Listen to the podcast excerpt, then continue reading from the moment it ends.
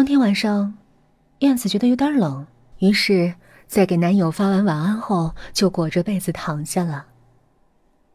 半夜，她忽然听到了什么声音，睁眼一看，只见冯婷从阳台出来，到自己的床边掀开被子，将里面的人偶拿出来，绑在了阳台的杆子上。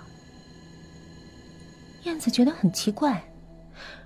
这个人偶，不是一直绑在阳台的杆子上吗？什么时候到床上了？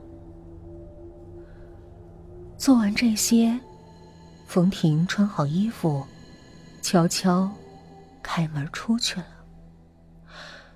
燕子觉得很奇怪，竟然鬼使神差的跟了出去。晚上。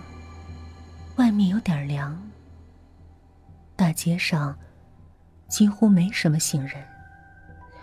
冯婷就像脚下生风一般，速度很快。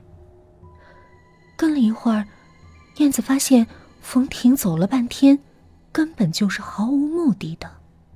有些地方，他甚至反复走了两遍。燕子打了哈欠，想回去，一转身。忽然看到路边一男一女，正在边走边聊天儿。就在这时，耳边忽然响起了一阵沙沙声。燕子偏头一看，只见远处的冯婷忽然转身开始往回走了，脚下的速度比之前更快，好像很着急。燕子急忙躲到了旁边的树丛里。而此时，冯婷已经开始弯腰。用两手两脚一起向前跑，如同一只豹子般敏捷，向那对男女猛扑了上去。男的先被扑倒在地，冯婷抓住男人的脸，猛地一撕，顿时鲜血淋漓。女人看到这一幕，吓得啊啊大叫，退几步直接倒在了地上。女人想起跑，却被冯婷的长发缠住了双脚，硬硬的给拉了回来。燕子完全呆住了。他死死盯着那边，差点忘了呼吸。冯婷的指甲突然变得很长，就像是锋利的刀片，开始抠那个男人身上的皮肤。冯婷的双手从那个男人的头顶插入，然后向两边扯动着皮肤，鲜血染红了地面，碎肉内脏暴露无遗，最后。扯下男人那层皮，剩下一副血肉模糊的躯体。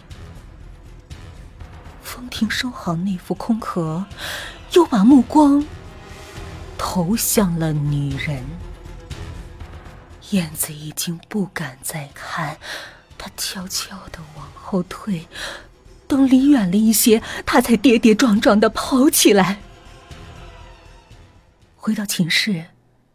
燕子急忙叫醒了程雪，看到他惊慌失措的样子，程雪顿时睡意全无。燕子喘了几口气，她将刚才看到的一幕全说了出来。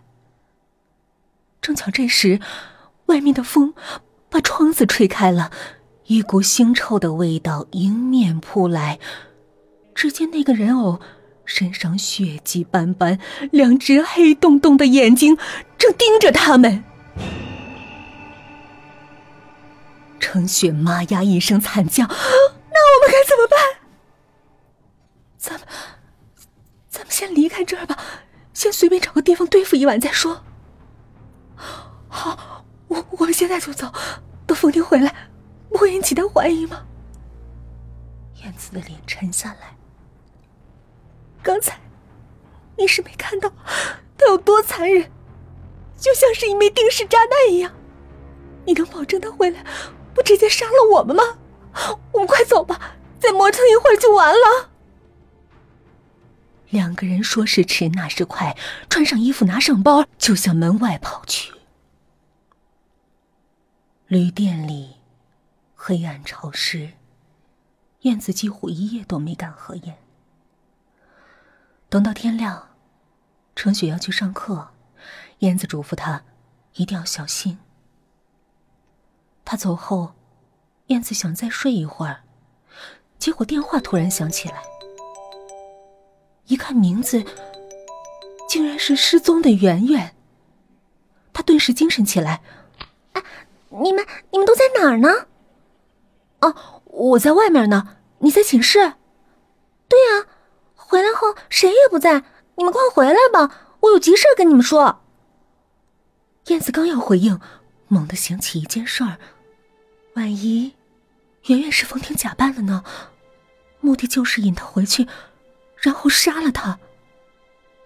于是，他又问了一个只有他们两个人知道的问题，圆圆直接答了出来。燕子松了口气。十分钟后，燕子开门进了寝室。寝室里面阴风阵阵，他们的床还是走时的样子。圆圆圆圆圆，燕子试探的叫了一声，没人回答。不过，他看到阳台上有一个人影儿，就在那竖起的架子上，看上去不像是以往的那个人偶。燕子忽然不安起来，他走近那个人影，发现。那是个短发的女生，女生伸出来的一只手上还拿着一部血淋淋的手机，地面上也都是血。燕子屏住呼吸，慢慢走向那个人的正面，啊！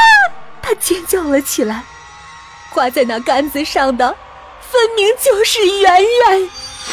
杆子直接穿进了他的身体里，鲜血染红了他所有的衣服，双眼也被挖了出来。圆圆的头微微低着，头发湿淋淋的，还在往下滴着血，看上去死去多时。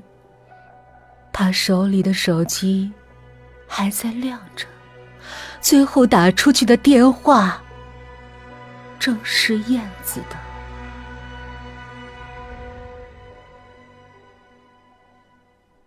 这时，一个可怕并熟悉的声音在燕子的背后响起：“燕子，你回来了。”